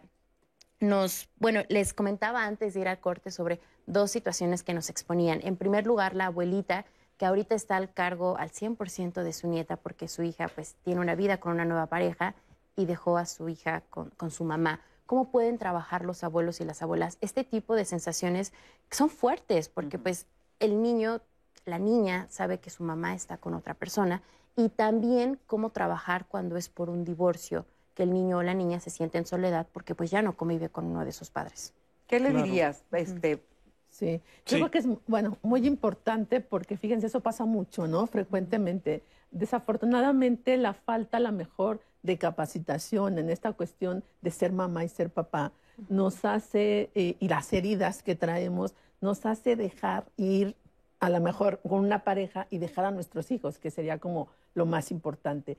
Pero trabajar con esa niña desde su autoestima. No depende su autoestima. Por ahí hay un autor que se llama Natalie Brande que dice, mi autoestima no depende de lo que los demás digan de mí, no depende del lugar donde vivo, no depende de mis cualidades, no depende de seis pilares importantes, ¿no? Entonces, trabajar mucho con esa chiquita, tienen que llevarla a terapia, por supuesto, para que ella trabaje mucho en esa percepción y no asocie que ella no es lo suficientemente valiosa para que su mamá se quedara. Su mamá tuvo algunos conflictos, algunos problemas, tuvo que tener una historia para a lo mejor estar buscando una fuga y ahorita no ver que lo más importante era su hija, ¿no? Pero que son amores diferentes, no es que el otro valga más que yo, sino es más bien circunstancias de la mamá que tendrá que trabajar si ella quiere. Entonces la abuelita tendría que asistir, ¿no? Bueno, llevar a, a su nieta a terapia para trabajar mucho en la autoestima de ella y en la valía, porque si no después se va a estar buscando las consecuencias de la soledad, es que voy a ver quién me quiere y además a lo mejor, ¿no? Eh, parejas que tal vez no son las más adecuadas o andar buscando la aceptación y la aprobación en otras cosas, ¿no? Que no son convenientes para ellos. Entonces, algo, lo recomendable es eso. Algo complementario y que práctico, porque es una queja muy común de niños en esta situación cuyos papás se van o se separan, es mi papá no me quiere o mi mamá no me quiere y tristemente pues se desarrollan con esa idea, ¿no? Y lo que cambia el mundo para bien es enseñarles que hay papás que no saben amar, ¿no? Lo que decíamos hace rato, ¿no? Y entonces cambia la actitud porque si mi papá no me quiere, pueden crecer como víctimas, buscando siempre toda su vida afecto, ¿no? Y eso pues es bastante lamentable en una existencia, ¿no? Pero cambia la vida cuando el niño dice, creo que mi papá no sabe amar, o mi mamá en este caso, y se le puede enseñar con cuentos, juguetes, con historias, ¿no? Para que él no se victimice y diga, pobre de mi mami que no sabe amar, a lo mejor no aprendió, Pero eso a los niños les cambia la vida. Te coloca en otro lugar. Por ¿no? supuesto. ¿no? Y Marisa, justamente a propósito de este acompañamiento que se recomienda buscar para las mamás, los papás y, y sus hijos, nos escribe Gabriela López y nos dice, mil disculpas por contradecir la opinión de que aunque no quieran se les obligue. Mi hijo tenía 14 años y en el hospital psiquiátrico eh, me preguntan, ¿el paciente quiere ser ayudado? Y cuando la respuesta es no, pues entonces no podemos ayudarlo. Y como mamás es una impotencia muy grande porque pues quiero que mi hijo reciba ayuda. Claro. Sea, el, ni- el hijo dice que no Entonces y le entonces niegan no esta le dan la atención. atención. ¿Y ahí qué hay que hacer? Hay, hay parámetros de hospitalización, por supuesto. Cuando el paciente adolescente se niega a cooperar, pero no está en peligro tanto su vida ni la de los demás, se le puede manejar de manera ambulatoria, o sea, consulta externa, ¿no? Eh, pero si está en peligro su vida o la de los demás, Ah, no, bueno, se ahí sí. queda Ujú. aún en Pero contra de su cuando te niegan la atención porque el adolescente no quiere y al terapeuta le da flojera porque probablemente casos, sí. dicen, ¿para qué lo atiendes si él ni quiere? Sí, ¿no? venga mañana. Sí. o- Sí, Eh, Cuando lo- Eh, Hay que buscar otro sí. lugar. otras alternativas, Otras por alternativas. supuesto. Y sí Yo- las hay, ¿eh? Yo creo que también dependiendo del caso, porque como bien dice el doctor, eh, cuando son menores de edad y si están en riesgo, si en riesgo está la vida, o sea, es importante atenderlos. Pero hay que buscar estrategias, ¿no? De repente uno dice, tal vez no lo voy a meter directo a una terapia ahorita, pero sí a un taller o a un curso que tenga Claro. que ver con psicoeducación un y que de entonces hable de eso y ya sea más fácil, ¿no? Integrarlo. Recuerdo a veces un caso que una señora me decía, la niña como que se resiste, pero le voy a decir que eres la maestra, ¿no? Que le va a ayudar con algunas cosas. Entonces yo dije, ok, vamos a probar. Y sí, y entonces la niña de repente, ¿no? Iba y decía, bueno, tú eres maestra, ¿verdad? Y yo decía, bueno, sí, porque de cierta manera uno educa, ¿no? O sea, Claro, hace claro. psicoeducación. Claro. Entonces yo, sí. Y ya después, nada más que ya con más confianza y ya que la niña estaba pegada al tratamiento, entonces le dije, bueno, yo soy una maestra, pero soy psicóloga, ¿no? Y entonces ya, ah, bueno, ¿no? Ok, o sea, entonces, ¿y qué son los psicólogos? También es importante explicarles para qué somos, porque de repente tenemos ese estigma de que los psicólogos somos para los locos, ¿no? Y uno dice, bueno, no, o sea, no necesariamente, y todo el mundo necesitaríamos a alguien que nos escuche y que además a veces le hagamos eco que eso que está diciendo, si tiene sentido o no, ¿no? Entonces, es muy importante agarrarse de estrategias pero sí tenemos que tener cuidado cuando ya son mayores de edad, porque mayores de edad, bueno, pues hay derechos humanos, no los puedes obligar, ¿no? Etcétera. Pero hay que ser lo suficientemente hábil para hacer el enganche, ¿no? De alguna de otra forma, un curso de, de emociones, de manejo de emociones, de asertividad, de inteligencia emocional, que pueda empezar a despertar en ellos, decir, bueno, parece ser que eso no está tan malo, ¿no? Exacto. Y en los grupos de adolescentes, bueno, yo les puedo compartir rápido que yo trabajé muchos años en una institución donde teníamos grupos de adolescentes de acuerdo a edades. Entonces, algunos sí iban por una cuestión ya legal, ¿no? Este, obligados, pero yo siempre les decía a mis psicólogas, lo que importa es hacer el enganche con ellos. Ajá. ¿Qué vas a tener de bueno estando aquí? Bueno, vas a conocer a más, ¿no? Vas a, a tener otros amigos, vas a empezar a socializar y te vas a dar cuenta en terapia de grupo que no eres el único que pasa este tipo de cosas, porque te vas a espejear con otros, ¿no? Y entonces eso hacía que ellos se integraran y que después quisieran ir al, al proceso terapéutico, ¿no? Es Claro. importante. Claro. De hecho, nos llega el testimonio de una mamá que nos dice, el tema de mi papá no me quiere, a mi hija le pasó. Pero una psicóloga habló con ella y se lo dijo así, a lo mejor tu papá no sabe amar y te está protegiendo a su manera. Mi hija tiene 13 años y ha aprendido a aceptar esa distancia. Ahora ya tienen una mejor comunicación por teléfono. Es muy importante hablarles con la verdad, nos dice esta mamá. Claro. Y en una llamada nos exponen la siguiente situación, Marisa. Tengo un niño de 10 años, es hijo único y me dice que se siente muy solo. Se siente muy mal porque cuando han tenido que hacer equipos en la escuela no lo escogen. Tiene mucha apatía y no tiene ganas de hacer nada. ¿Qué puedo hacer? ¿Cómo pueden los papás ayudar a sus hijos ante el rechazo en la escuela, por ejemplo? Claro. Que es tan común, además. Claro, sí, este yo- acoso, bullying. Ajá.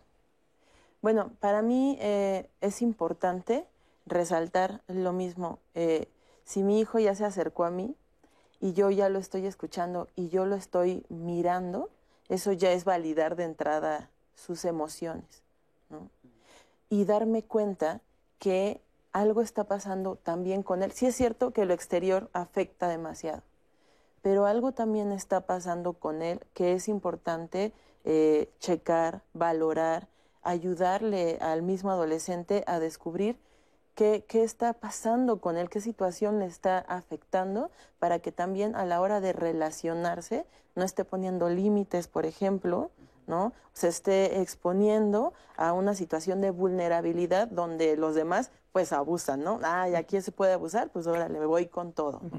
Entonces, hay que irle acompañando a que vaya construyendo recursos que le puedan ayudar primero a sentirse bien consigo mismo, a ponerse límites a, sí mismo ¿no? para poderse cuidar y proteger y posteriormente que vaya aprendiendo recursos para relacionarse ¿no? de otras maneras con su entorno. Pero hay que acompañarles porque hay papás y mamás que dicen, ay, no pasa nada, pues no les hagas caso, o bloquealos de Facebook, que es donde más se hace el ciberbullying ahorita, ¿no?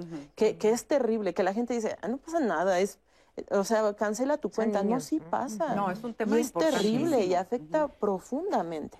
Pero hay que entender que no podemos controlar lo exterior. O sea, no vamos a poder cambiar a cada una de esas personas que hacen bullying. Pero sí, puedo acompañar a mi hijo a que vaya construyendo recursos junto con un especialista para aprenderse a, cuidar, a proteger, a defender, a poner límites y sobre todo a elegir en qué espacios se siente bien y qué espacios le están dañando para que pueda también decidir pues este espacio no es seguro para mí. A veces, a veces los, las mamás y los papás nos pasamos la vida tratando de proteger a esos hijos de que no les digan, no les hagan. Y si un niño lo, lo, molesta, entonces voy a la escuela y me quejo del niño. Y bueno, no es que esté bien o esté mal, lo que falta ahí es justamente lo que estás diciendo tú, que es realmente el trabajo es en casa con el hijo, para que sea lo suficientemente robusto, me refiero en, cuanto a su manera de verse a sí mismo, en cuanto a su fortaleza, para que no le afecte el mundo exterior, porque cuando uno crece y sale a la vida, pues la vida es esa, la vida te bulea, la vida te lastima, la vida pues es tremenda, ¿no? Es difícil, es adversa. Uno tendría que aprender eso desde la infancia. Algo que es práctico, y creo que eso es lo que quieren los papás, eh, tiene que ver con esta relación con uno mismo que se va gestando desde etapas muy tempranas. Tú decías, Marisa, bueno, si lo sobreprotejo, pues va a ser un joven vacío, con un gran sentimiento de soledad. Normalmente a todos los adolescentes les preguntamos en el examen mental, ¿de qué estás orgulloso? Guardan silencio. Y me da mucha tristeza cuando dicen, de nada. Hay que ayudarles. Les digo, bueno, ¿quién acabó la primaria, por ejemplo? Ah, pues yo no. Esa es la riqueza. Esa es la, la parte que debe de trabajarse. Ahora, si el amor es hacer cosas buenas a propósito, ahí está una ya definición de amor. Hay que enseñar a los niños y a jóvenes a que construyan ejemplos de amor a sí mismos. La respuesta de amor que dan los adolescentes es que alguien me quiera, importarle a alguien. Siempre lo ven en una cuestión interpersonal. Y qué maravilloso, les dejo de tarea, depende de la edad, de 10 ejemplos de amor propio hasta 50 o 100 ejemplos de amor propio. ¿eh? Y que la gente dice, ¿existe eso? Claro, cuando empiezas a ver por ti desde muy chiquito, luego en la adolescencia, impactan menos estas agresiones del entorno, porque se les enseña también a compadecer al grosero. No es que no me inviten al grupo, es que son groseros, algún problema traen. Y eso, o a lo mejor yo soy antipático. Bueno, también puede ser gordo, ¿no? Es que lo, que me refiero es que muchas veces uno cree que siempre el problema es afuera. Y a veces también es adentro. a ah, lo mejor yo no le he enseñado a mi hijo o a mi hija a tener habilidades sociales, a ser una persona tolerante, generosa, generoso. Sí, claro, desde luego, ¿no? no se le puede echar la culpa siempre al mundo de todo. No, pero por supuesto, Marisa. O yo, yo digo. No, Marisa. yo creo que es algo bien importante porque eh, dando, de repente, yo he trabajado muchos años en violencia y dando conferencias para padres sobre el bullying, pues a veces yo decía, me van a acribillar porque yo les decía, empieza en casa. ¿no? Sí, a ver, explícanos eso. Si, si hay violencia en casa, los niños siempre van a representar como la sintomatología de lo que pasa en casa, ¿no?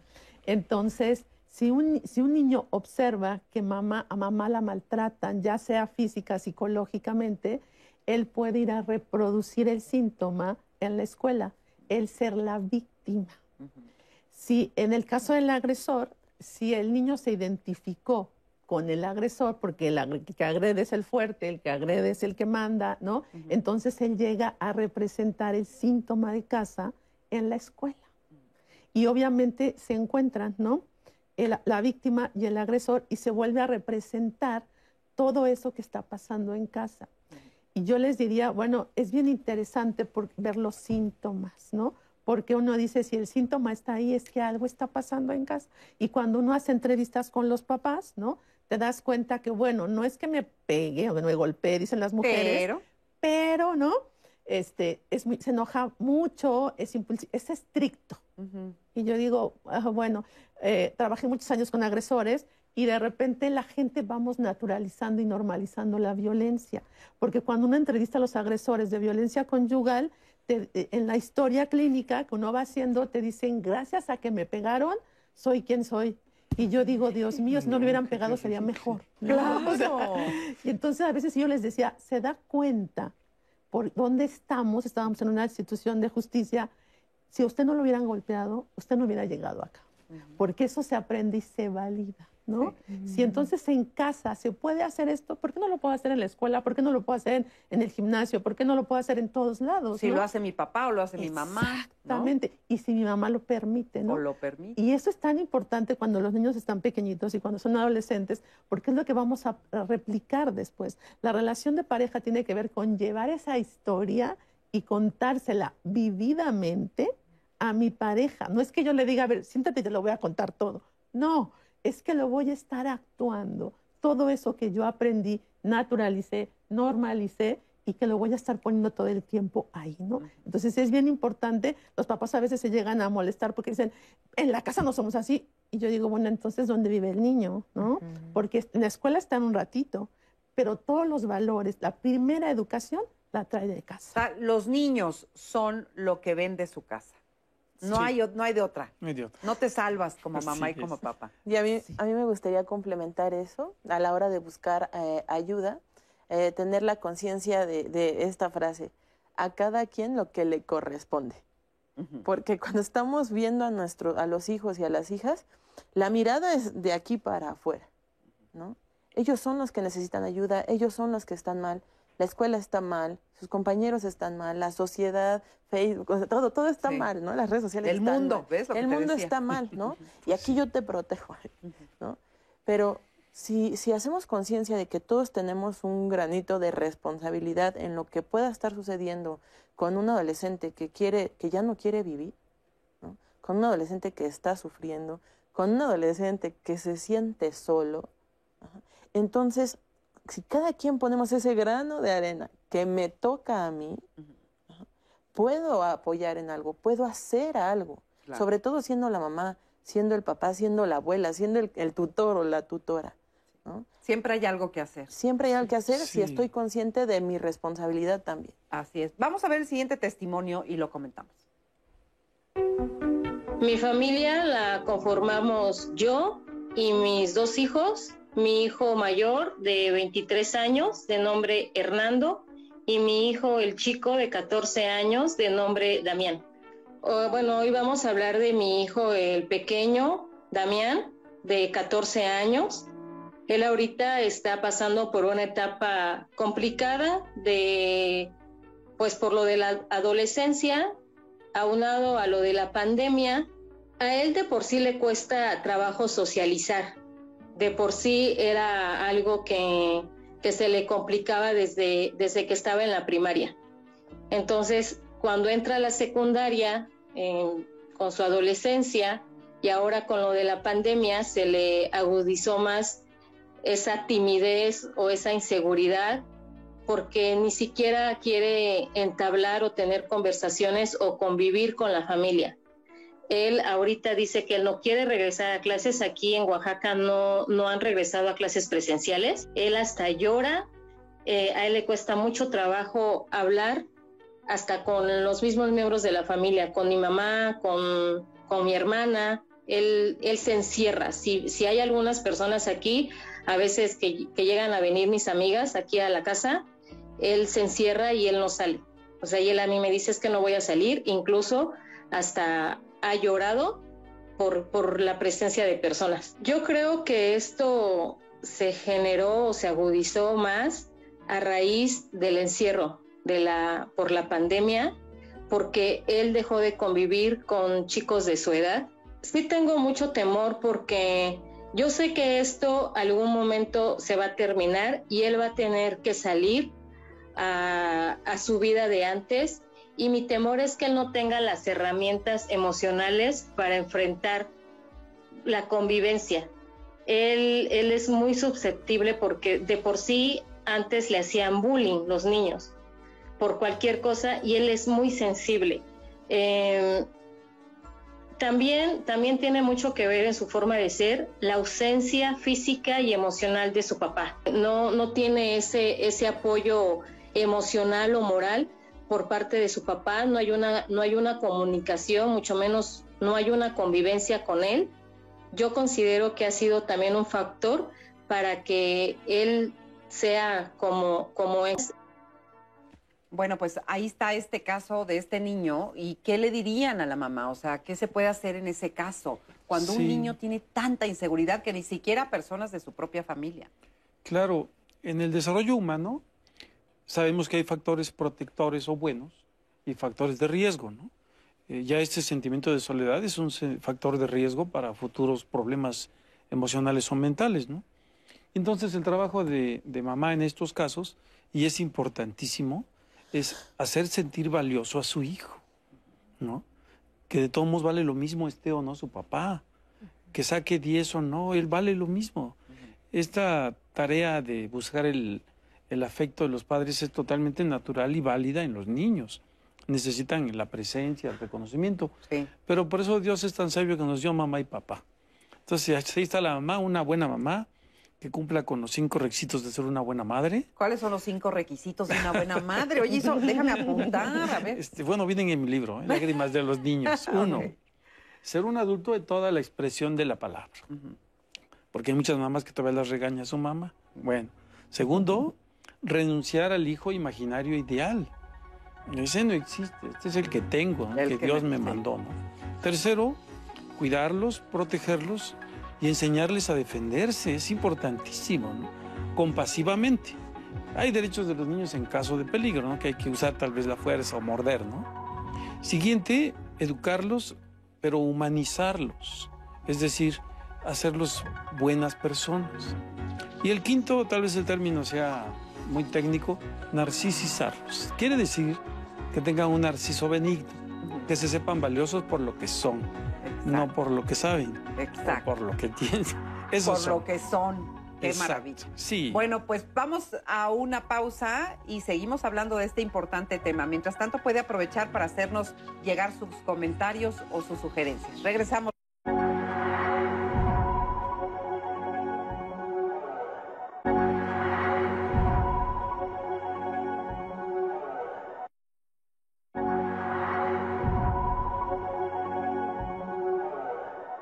Yo quisiera preguntarles cuándo fue la última vez que miraron a sus hijos o a sus hijas realmente a los ojos, con esta mirada amorosa para hacerles saber que estamos aquí, porque a través de la mirada se reconoce la existencia del otro.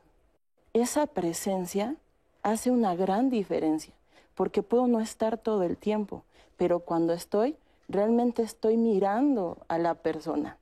No solo estoy mirando que allá hay alguien, estoy mirando a la persona y a lo que implica esa persona. Yo creo que es muy importante la presencia de ambos, incluso a los niños que les da seguridad, que tal vez vea yo a papá y a mamá en algunos minutitos abrazados porque eso me da tranquilidad de que ellos dos están ahí sosteniéndome, ¿no? Y obviamente eso sí se puede traducir en amor ese, diálogo que tiene la mamá con el niño, ese baño que hace con ese discurso de cómo le habla, cómo le dice, en el ideal, ¿verdad? De que una mamá sea una mamá que habla, que mira, que observa, que contiene, que está ahí contigo y que te hace sentir que definitivamente no estás solo.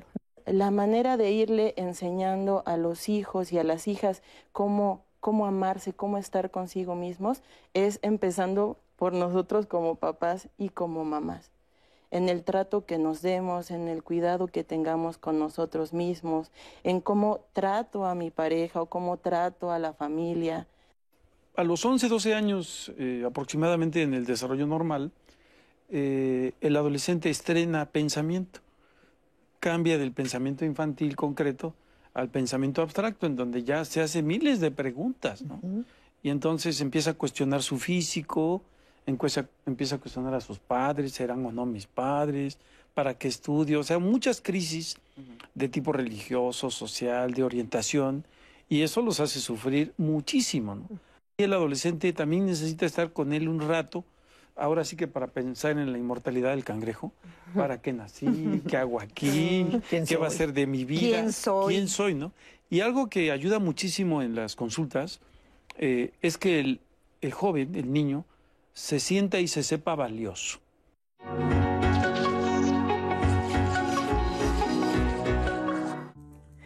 Si usted duda sobre el valor de un abrazo, es porque no conoce uno de los experimentos más duros y controvertidos de la historia. Harry Harlow fue un psicólogo estadounidense que durante los años 60 se propuso estudiar en el laboratorio la teoría del apego y para ello realizó un experimento con monos resus. Separó algunas crías de sus madres y las introdujo dentro de jaulas espacio que debían compartir con dos artefactos. Uno de ellos era una estructura de alambre con un biberón, eh, un biberón lleno, así incorporado, y la otra era una figura similar a un macaco adulto, recubierto con felpa suave, pero sin biberón.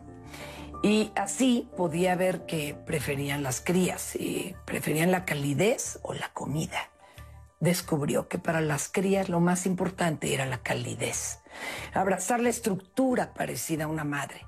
Desde entonces la psicología ha recalcado la importancia de los abrazos en la estabilidad emocional de una persona, especialmente en aquellos que se están desarrollando como niños, niñas, adolescentes o aquellas personas que se encuentran en situaciones vulnerables como enfermedades, crisis o en las personas adultas mayores.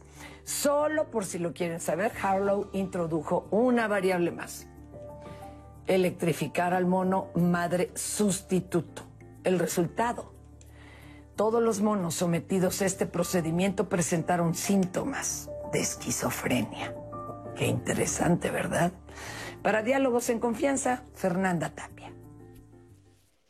Gracias a Fer Tapia por esta información y vamos con más de los comentarios que ustedes nos han hecho llegar a través de las redes sociales. Nos dice Aiten, me parece importante también hablar de la frustración. Creo que es un elemento muy importante a trabajar en la autoestima de los niños. Mestle Yahualcitla, la mejor forma de enseñarles a defenderse es educarlos en los límites para ellos mismos y hacia los demás y también, por supuesto, en la empatía. Neri Quintero nos comparte su historia. Siempre mi prioridad fue mi hijo. Desde bebé hasta el día de hoy no dejo de agradecer a la vida por ese ser maravilloso que me enseñó el significado del amor incondicional. Su sonrisa ilumina mi alma y para mí es un privilegio escuchar ese te amo, mamá. Ese amor, respeto y presencia que le di me regresa cada día. Y nos pregunta Mireya de León, ¿qué tanto afecta la sobreprotección a los hijos? Por ejemplo, que un niño o adolescente no quiera salir ni a la tienda solo porque le da miedo y que sus padres vayan por él a la escuela. Él va en primero de secundaria. ¿Qué opinión tienen sobre la sobreprotección? Eh, es natural el miedo, es algo con lo que todos nacemos, por supuesto. Y hay que reconocerlo y validarlo, ¿no? Nos protege, ¿no? Pero la sobreprotección entra dentro del maltrato infantil, ya que lo inutiliza, lo hace dependiente, le genera ansiedad. Y si a eso le agregamos la pandemia, pues es un niño que sufre. Entonces no hay que sobreproteger. Sí, eh, bueno, yo quiero mencionar que cualquier extremo puede ser dañino para, para los niños, para las niñas o para los adolescentes, ¿no? Empezando justamente por los papás que, y las mamás que puedan tener miedos también extremos y llevarlos a su, hacia sus hijos. Por ejemplo, el caso que nos dijeron antes del corte, ¿no? Si desde mamá o papá yo tengo mucho miedo del mundo, tengo mucho miedo del dolor, de sufrir, de la muerte, de todo lo que está sucediendo por la pandemia. Y por ese miedo, entonces yo sobreprotejo a mi hijo con una buena intención de cuidarlo, pero me voy a un extremo, entonces empiezo a dañarlo y también le voy enseñando a tener miedo de la vida. Miedo de enfrentar, miedo de resolver, hasta llegar a tener fobia de salir a la calle y convivir incluso dentro de la casa. Entonces, tener conciencia de no irnos a los extremos es importante para empezar a trabajar con la seguridad de uno mismo y, después reflejarla hacia los hijos. E o sea, para cuidar la salud mental de nuestros hijos hay que primero cuidar la salud mental de nosotros. Totalmente. Y fíjate, Marisa, nos llega una pregunta muy interesante de Dulce Paula que nos dice, ¿cómo se puede trabajar con los niños cuando piensan que todos en su entorno los dejan solos y que la soledad ya es parte de la vida y que no merecen tener ayuda de nadie? Es esto que decíamos al inicio, cómo moldear la relación que los niños tienen con la soledad, su percepción de ella, ¿no? ¿Y por qué en familia? Además, yo agregaría, ¿por qué en familia, que es el lugar donde se supone que hay más contención, los niños se sienten tan solos. Sí, habría que ver incluso que están escuchando todo el tiempo, ¿no? Porque los niños, como yo decía hace rato, son un reflejo de lo que están viviendo en casa. Entonces, ¿de dónde viene ese concepto de soledad? ¿Cómo fue que lo empecé a vivir así, ¿no? ¿Cómo me lo han hecho sentir? Porque a veces cuando estamos enojados, ¿no? Le podemos decir, ya ves, porque no te portaste bien, tu papá se fue y te dejó. Entonces, ¿qué asocia el niño? Yo me tengo que comportar de una manera para agradar a los otros para no quedarme solo. Eso puede ser muy peligroso, ¿no? Más adelante. Entonces, por eso es importante qué discurso circula, ¿no? En la familia para que entonces el niño conciba la soledad de esa manera. Porque hay un autor que dice que nosotros tenemos un lugar y un espacio antes de llegar aquí, ¿no? Y lo comprobamos cuando alguien está embarazada, siempre le preguntamos, ¿qué quieres, niña o niño? ¿No? ¿Cómo le vas a poner? Y empieza a circular ese ser que todavía no llega en un discurso familiar. Y en ese discurso, que puede ser a veces bien intencionado, pero en otras ocasiones tal vez no, ¿no? Alguien puede decir, híjole, ¿para qué va a traer un hijo esta mujer que está tan amargada, ¿no? Y entonces ya desde ahí ese niño va a estar sufriendo porque a lo mejor ya dijimos y lo empezamos a percibir de esa manera. Por eso importa mucho el ambiente en el que está, ¿no? De qué manera y cómo se ha concebido la soledad, porque a lo mejor otros dicen, ah, yo soy feliz estando solito, ¿no? Nadie me molesta, etcétera, y también soy feliz disfrutando con otros, pero me gustan mis momentos. Entonces, habría que ver en la historia de la familia cómo se ha hablado de la soledad. Y fíjate, tú acabas de mencionar una palabra que a mí me parece fundamental, que es percibir los niños perciben todo. Muchas veces en familia, y a mí me pasó cuando era niña, de los grandes problemas familiares no me hablaban, ¿no? Porque yo era niña, entonces yo qué voy a entender. Entonces no me decían nada, pero por supuesto que yo percibía, percibía la tensión, percibía el peligro. Y bueno, me pongo yo como ejemplo, pero evidentemente porque nos sucede a todos. Muchas veces es más fuerte lo que uno percibe que lo que alguien te pueda decir. ¿No? No importa qué tanto digas, sino cómo te perciben los demás y lo que haces con tu vida. Sí, porque incluso yo puedo estar llorando y entonces el niño me ve y me dice, ¿cómo estás? Y yo digo, bien, no pasa nada, ¿no? ¿Cómo no va a pasar si te veo llorando, no? O sea, y entonces ahí me empiezas a confundir con las emociones, porque si es válido que yo le diga al niño, me siento un poco triste, pero va a pasar. Es más, lo puedo, ayúdame a que haya algo para que cambie yo la tristeza, porque con los niños es muy fácil cambiar las emociones, ¿no? Yo recuerdo trabajando con una chiquita que estaba llorando desolada y me decía, se llevaron a mi perrito y entonces ya no va a estar conmigo, se lo regalaron a, a otro lugar donde tenía más espacio. Y entonces yo le empiezo a preguntar, pero cuéntame qué hacías con él, qué era lo mejor que habías vivido con él y cómo la emoción cambia. Entonces ella dejó de llorar ¿no? Y entonces me contaba, es que él era muy lindo conmigo y entonces jugábamos y esto. Y ya que estaba tranquila le decía, ¿ves cómo las emociones podemos pasar de una a otra? Pero hay que buscar, como bien decía mi compañera, las estrategias para contactar con eso que estoy sintiendo y además hacer algo para sentirme mejor, porque tampoco son eternas, ¿no? O sea, no puede estar alguien en un estado de enojo, ¿no? Constante, porque la verdad nos moriríamos. O sea, si nos enojamos, pero pasamos por grados, ¿no? Y eso sería, digamos, un aprendizaje que también de adultos deberíamos de tener. Claro. De aprender a manejar las emociones de tal manera que puedas sentirlas y vivirlas, pero saber transmutarlas Así es. a las más agradables, ¿no? Convertirlas. Convertirlas. Ajá. Esta parte que también nos pasó en la pandemia, la parte de la, de la desilusión, ¿no? Convertirla en sabiduría. Ahora ya nos cuidamos más, ahora ya nos lavamos las manos con más frecuencia, ¿no? Ahora estamos más precavidos de todo lo que es la limpieza y valoramos incluso la salud. Entonces, ¿cómo esa desilusión la puedo convertir en sabiduría. Y entonces, si yo lo voy haciendo desde pequeñito, pues más grande va a ser más fácil. Por eso es tan importante que los papás nos ayuden a comprender todo este tipo de emociones, pero obvio, necesitamos capacitar a los papás, ¿no? Exactamente. ¿Por qué nos enseña todo eso en la escuela cuando, ¿no? Cuando está uno estudiando, ¿por qué en secundaria no te dan una clase de papás uno? Debería haber una clase de inteligencia emocional, por supuesto, es importantísima, ¿no? En este eh, orden de ideas eh, y con el tema de, hoy aquí en Canal 11, Diálogos en Confianza, eh, dejar muy claro que el sentimiento de soledad, mientras sea transitorio, puede ser como parte de ese encuentro con, el, con uno mismo. ¿no?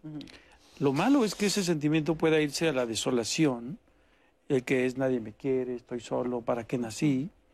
Pero puede irse con el apoyo de los padres a la libertad pasando por la autonomía. ¿Qué quiere decir esto?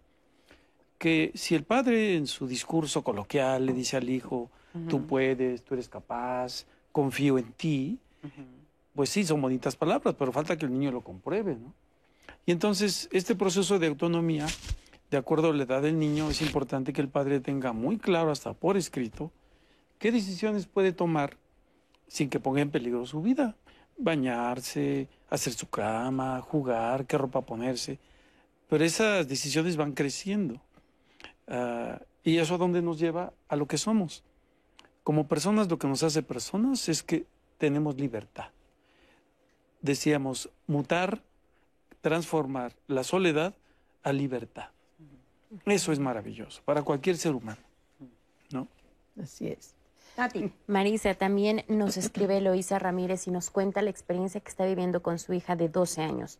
Vivimos en Boston y ayer llegó de la escuela diciendo que se siente sola, que extraña mucho a la familia. Más en esta época navideña, creo que a todos nos afecta estar lejos, pero nunca lo había escuchado de mi niña. También en una llamada nos dicen, yo soy educadora, maestra de preescolar, he visto cómo ha crecido la soledad en los niños a causa de los papás.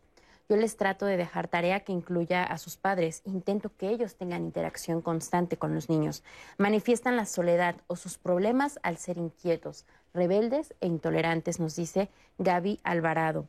También en otra llamada nos, nos comentan Ay, se me perdió. Por aquí está. aquí está, listo. Montserrat Ibarra. Yo soy eh, educadora. Bueno, nos comparte la historia de los papás. Y también nos, nos llega el testimonio de Gaby Alvarado que dice: Los niños que crecen en casas hogar son niños que carecen de un abrazo, de una palmada. La falta de personal médico en estas instituciones agranda el problema, ya que no hay quien les dé una contención a estos niños. Y ella nos dice, espero que como mexicanos hagamos algo con estos pequeños. Nos comparte. Y también hace rato, en el bloque pasado, mencionabas estos actos de amor propio. Y nos pregunta justamente Sacramento Solano, ¿cuáles son los ejercicios de amor propio? ¿Nos podrían dar ejemplos? Y también, Marisa, nos están pidiendo muchas herramientas cómo podemos trabajar la autoestima de nuestros hijos, cómo podemos encaminar a que tengan una buena. Exacto. ¿Cómo le hacemos? A ver. Eh, yo quisiera mencionar algo importante de, lo del primer comentario de la niña que está en otro país. Eh, bueno, y en, y en, general, para este caso de la soledad. Eh, algo en concreto es, aparte de lo que ya dijimos, ir a terapia, trabajar la autoestima, trabajar la autonomía, que me parece excelente, también es importante construir junto con los hijos y las hijas y en familia una red de apoyo. Es decir, que se sepa que eh, si tú lo necesitas, hay cosas y personas con quien puedes acudir o cosas que puedes hacer que, te puedan acompañar incluso cuando no haya nadie a tu lado. Es decir, eh, a ver, en, en esa red de apoyo hay personas que son de seguridad. ¿En quién confías? ¿En quién más confías de la familia? ¿En quién más confías de tus amistades? ¿En quién más confías de aquí, de las personas de la casa? Para que cuando tú llegue ese sentimiento de soledad, tú tengas opciones para poder acercarte a esas personas. Pero si no hay personas, entonces hay actividades que te hagan feliz. Si te gusta leer, si te gusta jugar, si te gusta este, irte a tu cuarto a escuchar música, resulta que todas esas actividades también te pueden hacer sentir calidez, también te pueden hacer sentir a gusto y que el niño, la niña, el adolescente o quien sea tenga muy claro que existe esta red que la puede ocupar cada que lo necesite. Y para terminar, los abrazos, que son tan importantes, hay que saberlos dar también, porque es como la mirada. Te puedo mirar y ya, pero puedo mirar que estás enfrente de mí y reconocerte y eso se siente diferente. Y un abrazo típico mexicano es así de, hola, y hasta se pegan en la espalda, ¿no? Hasta duele el abrazo, ¿no? Porque entre más fuerte le pegues, más presencia tienes. Pues no, hay que saber abrazar de corazón, a corazón. El Y eso, apapacho. el apapacho. Y es literal juntar mi corazón con el de la otra persona para que sintamos que estamos ahí vivos y juntos, ¿no? Ay, qué bonito eso. De, el, sí es cierto, Sí. el cor- tu corazón con el corazón de otra persona. Sí, así casi como receta porque es lo más efectivo, Sí. ¿no? Eh, al niño hay que enseñarle, pues, eh, que estamos hechos, gracias a nuestro maravilloso cerebro, pues de una corteza cerebral, que es la parte mental, el cerebro emocional o cerebro límbico, y el cuerpo, ¿no? La parte de carne y hueso. Pues hay muchas formas de enseñarle. Aquí lo importante en cuanto a cómo ponerlo en práctica el amor propio en niños y jóvenes es que cuiden su cuerpo, ¿sí? Puede ser a través de la higiene, el cepillado de dientes, de la alimentación, etcétera. La parte afectiva, que el niño busque qué le da bienestar, ¿no? Obviamente el juego, estar con mamá, ver alguna serie, eh, brincar, correr, practicar algún deporte, bienestar. Y el tercero a nivel mental es el beneficio, que el niño sepa que estudiar pues va a ser un beneficio para siempre, que el niño sepa que eh, convivir con sus amigos puede generar una relación pues para toda la vida, ¿no? Entonces, esto hace que el- la tarea sea práctica. ¿no? Es hacer cosas que te hacen bien. Exacto, Hacer cosas que te hacen bien ahí está. y que te procuran felicidad y bienestar. Así es. ¿no? Yo creo que es bien importante que, como decía Abril, que ellos se sientan escuchados, ¿no? Y también que nosotros como papás de repente decimos, mi hijo sabe que lo quiero.